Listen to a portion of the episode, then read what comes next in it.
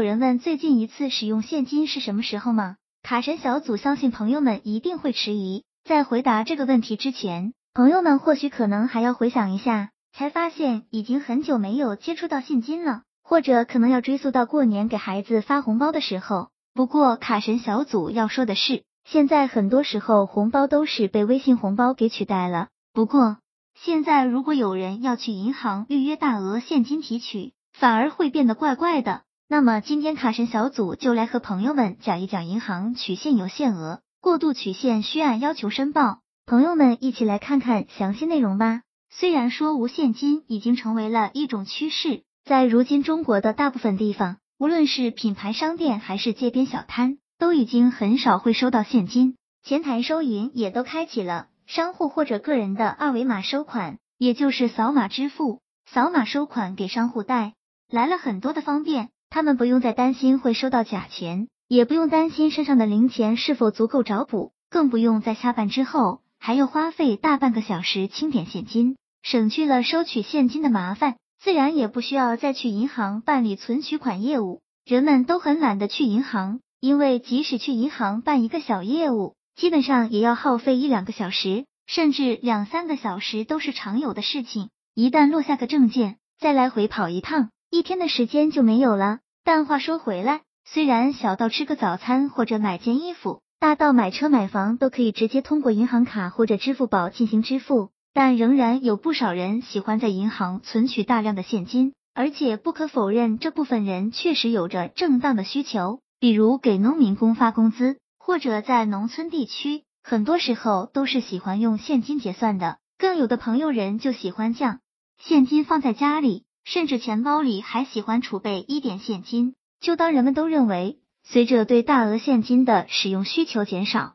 央行自然会放松监管的时候，却来了个大反转。在二零二零年，央行再次表态，将对大额现金加强管理，取款超一定数额将必须接受申报，而且逐步由部分城市试点到全国推进。关于大额现金管理的试点地区，目前已经在河北。浙江以及广东、深圳启动对于大额现金的管理，一般分为对公和对私两项业务。所谓对公业务，就是针对企业的大额现金使用；而对私业务，则主要是针对个人业务。对公业务的大额现金一般限制为五十万，对私业务的个人现金使用各地方则会有所区别。比如河北规定，个人支取十万以上就是大额；在浙江和深圳，对大额现金的支取限制。则是二十万，这就是严查的最低限额。也许有的朋友会问，自己的钱都是清清白白、干干净净赚来的，为何还不能随意支配了？央行实行大额现金管理，对日常使用现金又有什么影响呢？对于那些几乎不使用现金，或者只是过年过节支取少量现金的人来说，当然不会有任何的影响。所谓的少量现金，就是河北在十万元以下，浙江和深圳在二十万以下。但若在河北支取超过十万，或者在浙江、深圳支取超过二十万，取款人是需要进行提前预约，银行人员将会对现金的使用和去向进行询问和登记。也就是说，取款人要表明现金的用途以及最终给了谁，同时还要留下现金使用人的相关信息，即使不愿意，也必须配合。对于不使用现金的人来说，觉得与自己关系不大；对于那些可能。需要使用到大额现金的人们来说，则可能会抱着比较排斥的态度，认为自己的钱已经纳过税，为何还不能自由支配呢？总感觉花自己的钱还要被监管，手续流程也多。